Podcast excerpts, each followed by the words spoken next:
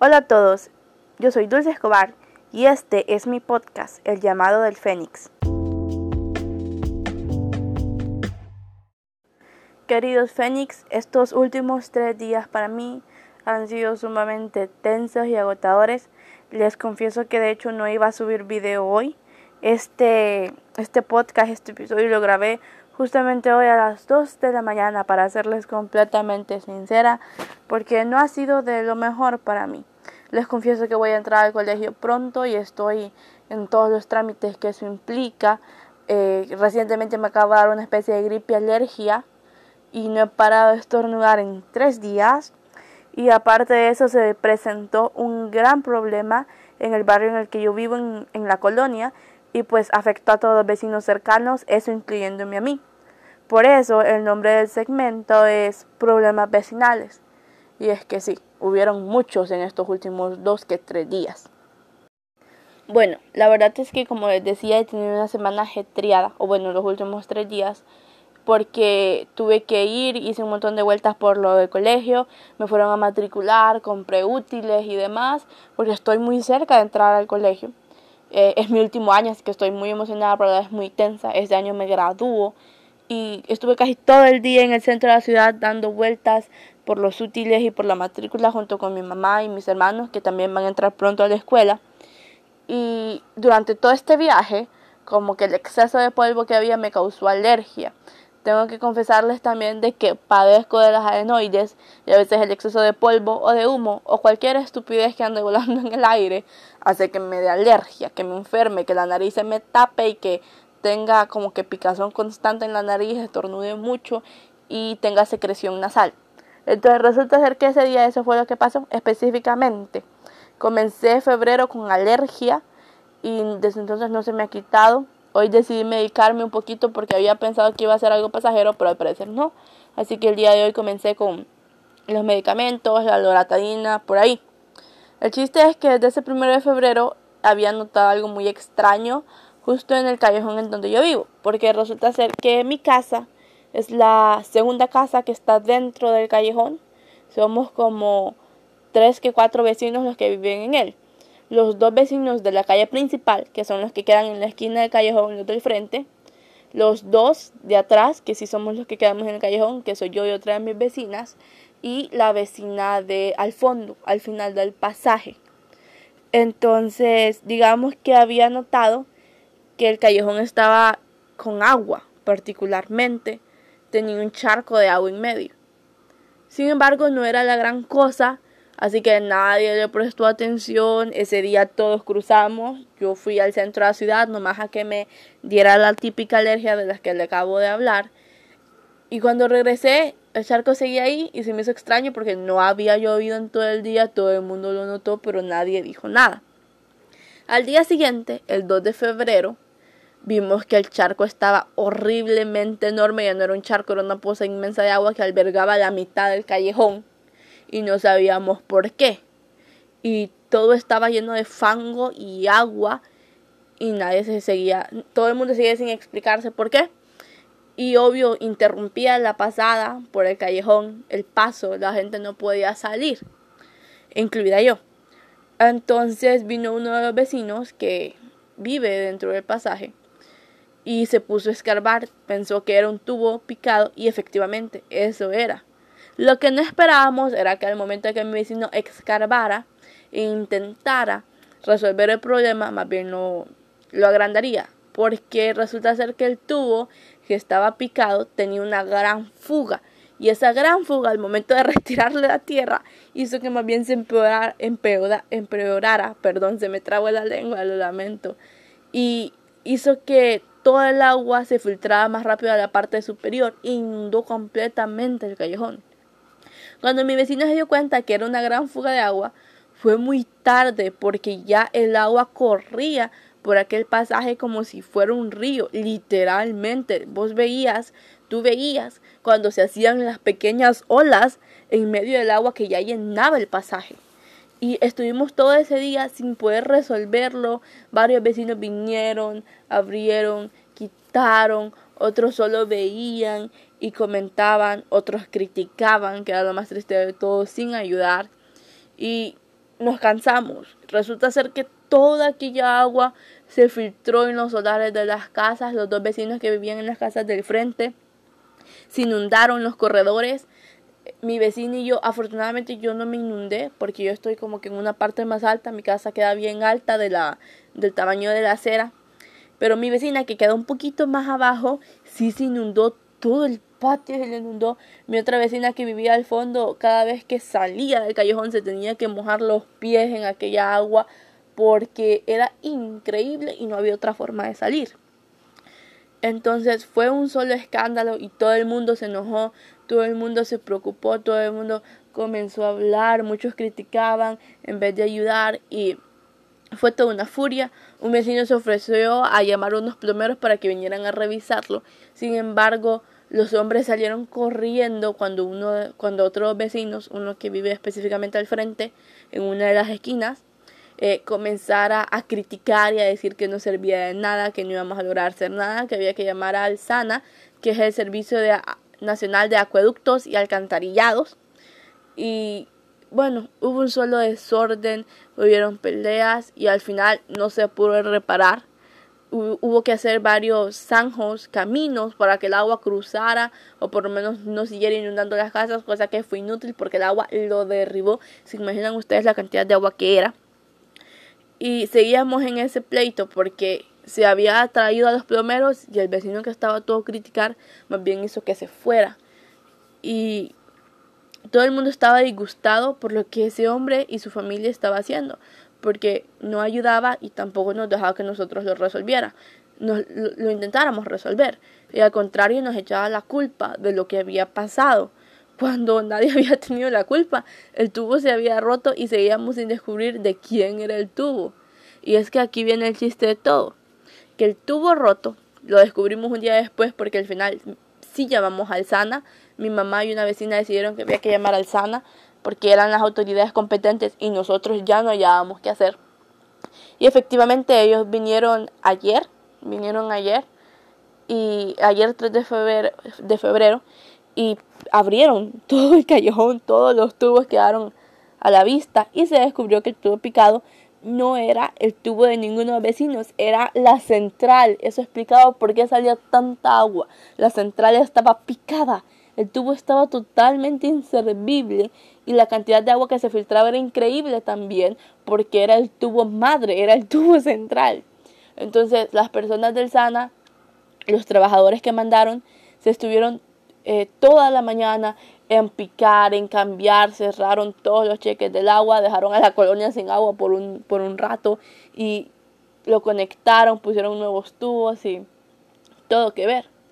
El chiste es que la esposa de mi vecino, el que estaba histérico por todo lo que había pasado, al ver que el problema se había resuelto, que el tubo estaba cerrado y que ya solo quedábamos con las grandes pozas de agua, se molestó mucho porque una de las pozas de agua estaba justamente al frente de su casa y ésta no la dejaba abrir, pasar bien cuando abría la puerta. Ella, así se lo voy a relatar, salió muy enojada, diciendo que quería que resolvieran ese desorden que habían hecho. Y todas las personas se quedaron calladas porque nadie había hecho el desorden.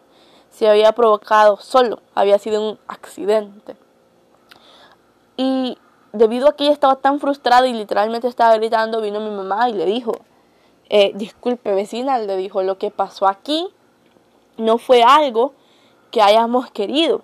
Sucedió, así como así, fue un, fue un problema que presentó el tubo porque ya estaba muy viejo. Nadie vino y lo picó, nadie vino, vino y lo abrió. Y le preguntó, ¿usted cree que cuando yo no podía pasar por el callejón, usted me vino a ayudar? ¿O usted me vino a, me vino, perdón, me vino a ayudar a, barrer la casa de todo el agua que surgió, de ayudar a la otra vecina que también se inundó. No, claro que no. Ninguna de las dos cosas que mi mamá mencionó pasaron. Entonces le dijo, me agradaría mucho, le dijo mi mamá, que usted hiciera lo mismo que hicimos nosotros. Aguantarse y tragarse todo, porque nadie tuvo la culpa, y buscar una solución para que la entrada de su casa se vea más decente. Y ahí finalizó todo. Todo esto a mí me dejó pensando y llegué a la siguiente conclusión. En primer lugar, es muy fácil venir y gritarle a las personas el por qué no han solucionado un problema. Pero es muy difícil intentar solucionar el problema por tu cuenta. Y es que esta anécdota se las cuento porque son cosas que pasan a diario, ya sea en tu vecindario, en tu colonia, en tu barrio, o cosas que pasaban en nuestro colegio. Nos encontrábamos con personas que al ver un problema no ayudaban y tampoco dejaban que los demás ayudaran. Y es que esto suele ser muy común entre nosotros los seres humanos. Por alguna razón guardamos como este egoísmo esta sensación de superioridad y hasta que no viene alguien y nos pone en nuestro lugar, logramos comprender que debemos callarnos o que simplemente deberíamos esmerarnos por ayudar de la misma manera. Mi vecina fue un claro ejemplo de ello, debido a que no había aportado solución o idea alguna para solucionar el problema, pero estaba quejándose y quería que alguien lo resolviera con inmediatez, cuando todos habíamos sido afectados de la misma forma. Y eso me hizo pensar, ¿cuántos problemas vecinales y cuánto crecimiento vecinal traería muchos cambios en el patronato si las personas no se opusieran? Porque hay tantas personas que al escuchar una buena idea no, no la siguen, no la apoyan por el simple hecho de que tienen que aportar algo. Y hay muchas personas que cuando ven los problemas deciden zafarse de ellos para no calentarse la cabeza. Y pensé, qué cómodo y qué agradable sería tener una colonia, tener un vecindario en donde todos los vecinos estuviéramos dispuestos a arreglar las cosas que nos molestan en general y aportar para que se solucionen. Qué bello sería tener una convivencia vecinal en donde el problema que afecta a, todo, a toda una zona del barrio afectara a todo el barrio por consiguiente, aunque no te afectara directamente, porque esto afecta a la imagen estética de tu vecindad y afecta al resto de los vecinos aunque no te afecte a ti directamente. Está ocasionando un problema y si estás cerca y puedes ayudar o aportar es lo primero que deberías hacer. Entonces me parece que todos deberían de hacerlo de la misma forma. Deberíamos, en vez de quejarnos y hacer que los demás solucionasen nuestros problemas, buscar la forma de ayudar y solucionar los problemas de todos de una forma colectiva y aportar ideas. En segundo lugar, también comprendí que es muy fácil gritarle a la gente sin esperar que te contesten, pero muy por el contrario, es difícil seguir gritando y discutiendo cuando alguien ya te ha hecho frente. Y es que después del suceso ocurrido, tuve una plática con mi mamá y me dejó sorprendida lo que me dijo, y le doy toda la razón. Mi mamá me dijo lo siguiente, Samay, o Dulce, como suele decirme ella, cuando tú tienes la culpa de algo, tú agachas la cabeza y te disculpas porque sabes que metiste la pata y fue tu culpa y no te queda nada más que aceptar los insultos y las humillaciones de los demás. Pero cuando algo no ha sido tu culpa y al contrario estás luchando por resolverlo, no tiene sentido que te quedes callada. Es ahí donde tienes que gritar y tienes que defenderte de una manera educada siempre, pero tienes que defenderte y no dejar que nadie venga a humillarte. Y es que a veces confundimos la educación con el ser dejados. Porque cuando viene una persona y nos grita, tendemos a decir que no vamos a rebajarnos a su nivel para no perder nuestra educación y nuestro porte. Pero hay muchas veces en donde nos gritan y nos humillan de manera innecesaria. Y es en ese momento en donde tenemos que ser educados, pero no humildes, y alzar nuestra voz y decir no. Porque no ha sido nuestra culpa, porque no hemos metido a la pata, porque al contrario intentamos resolver la situación.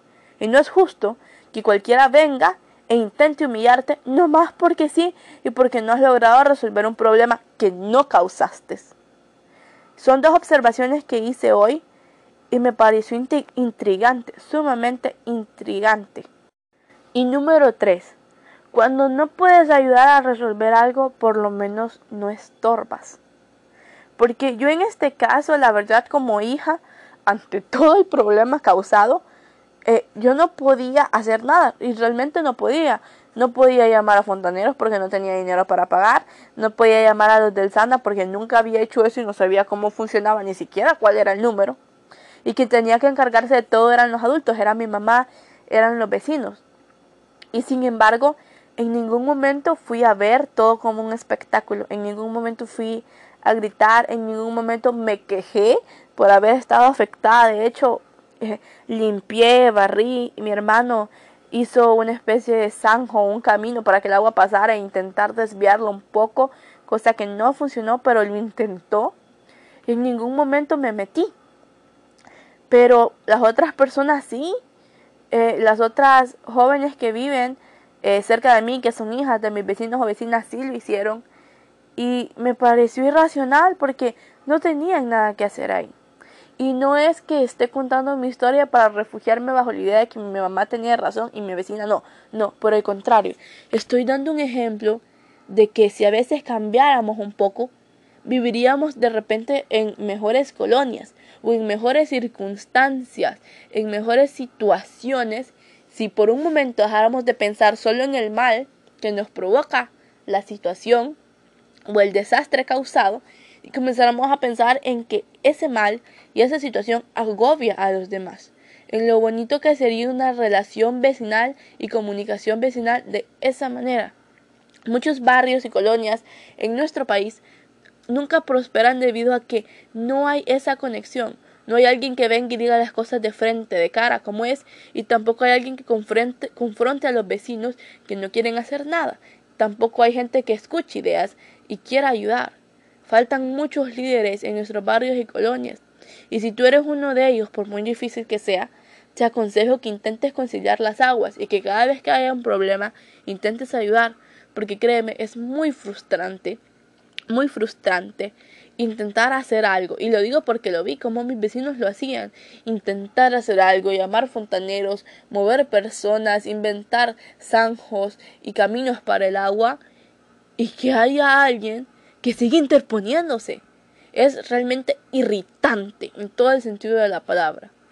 Entonces, yo quiero decir al final de todo este podcast, eh, contando una experiencia propia y las desgracias que me han pasado en estos tres últimos días, aunque no sé si llamarlos del todo así, eh, que ante todo está la convivencia vecinal y que tenemos que ser más amables y empáticos con nuestros vecinos, porque nuestro derecho termina justo donde comienza el derecho de la otra persona, que respeto quiere respeto, y al momento de ser vecinos, aunque no nos llevemos y no congeniemos, cuando hay algo que nos afecta a todos, colaboramos todos, y que así debe ser siempre y en cada momento, colaborar todos, unirnos en una sola fuerza y solventar los problemas que tiene nuestra colonia intentar ayudar, aunque sea con un granito de arena, porque eso suma. Así que en conclusión, intentemos tener una mejor comunicación vecinal.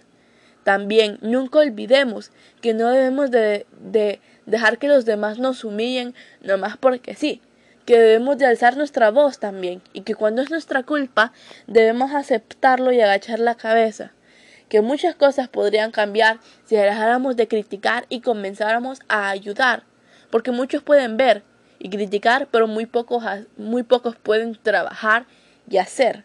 Así que en este momento te motivo a que si en un día te encuentres en una situación similar, ya sea en tu barrio, en tu colonia, en tu escuela, en tu trabajo, seas de las personas que suman y no que restan, y que seas de las personas que ayudan y no que estorban, porque créeme que si no te has topado con alguien así, es porque tú eres esa persona. Y no hay nada más detestable que encontrarse con una persona de esa magnitud. Así que intentemos ser un poco más empáticos, intentemos ser líderes de cambio en nuestras colonias, e intentemos ser aquellos que concilian las aguas, intentan solventar los problemas que de una manera o de otra nos afectan a todos. Créanme, si hubieran más líderes así de empáticos, que fueran capaces de conciliar las aguas, que anduvieran de colonia en colonia preguntando cuáles son los problemas que hay y cómo cree la gente que hay que resolverlos, tendríamos mejores regidores, mejores alcaldes y mejores ciudades. Lamentablemente las personas que acceden a esos puestos políticos no siempre lo son. Es ahí donde yo digo que el pueblo debería tener acceso a estos puestos tan importantes y que las personas que cuenten con todas esas habilidades blandas de liderazgo, de conciliación de aguas, por así decirle, de comunicación con las personas, de, de orgullo, pero al mismo tiempo humildad y respeto, sean quienes deban de tomar esos puestos. Es que es muy difícil encontrar una persona que cuente con todas esas características, pero tampoco es imposible. Y muchos de nosotros las tenemos, pero sin embargo somos indiferentes, tenemos indiferencia al momento de estas cosas, que si no te afecta directamente no no es tu problema, pero es al contrario, deberíamos preocuparnos por la satisfacción comunitaria y deberíamos dejar de ser tan indiferentes. Deberíamos comenzar a pensar en conjunto, en comunidad y para un bien común. Entonces yo te sugiero que si tú cuentas con estas habilidades blandas y demás, intentes colarte en puestos importantes como estos porque ocupamos más personas así. Y que, como vuelvo y repito, intentemos ser más empáticos, intentemos ser mejores. Así que este eh, capítulo se extendió demasiado y me disculpo si ha sido más largo de lo que usualmente eh, lo que usualmente tenemos, lo que usualmente hago. Pero espero que les haya gustado y espero que mi experiencia les sea de ayuda. Recuerden, como dijo mi mamá, cuando metiste la pata, agacha la cabeza y acéptalo. Pero cuando no metiste la pata, no te dejes humillar por nadie. Y defiéndete, alza tu voz y defiéndete. Sé empático, ayuda a tus vecinos y ve por el bien común de los demás. Al igual que mantente como un líder firme y como una persona que está dispuesta a pelear por sus derechos y los derechos de su comunidad. Así que queridos Fénix, empodérense, empoderémonos. Feliz viernes, feliz fin de semana. Espero escuchen este capítulo que les guste mucho. No olviden, estoy en Instagram como Dulce Zavala 2021 o como el llamado el Fénix 2021. Síganme, compartan el capítulo a muchos más les puede gustar. Hagamos que esta familia sea grande, queridos Fénix. Y espero que el desvelo haya valido la pena. Así que feliz viernes, que tengan un buen fin de semana y se les aprecia mucho. Nos vemos.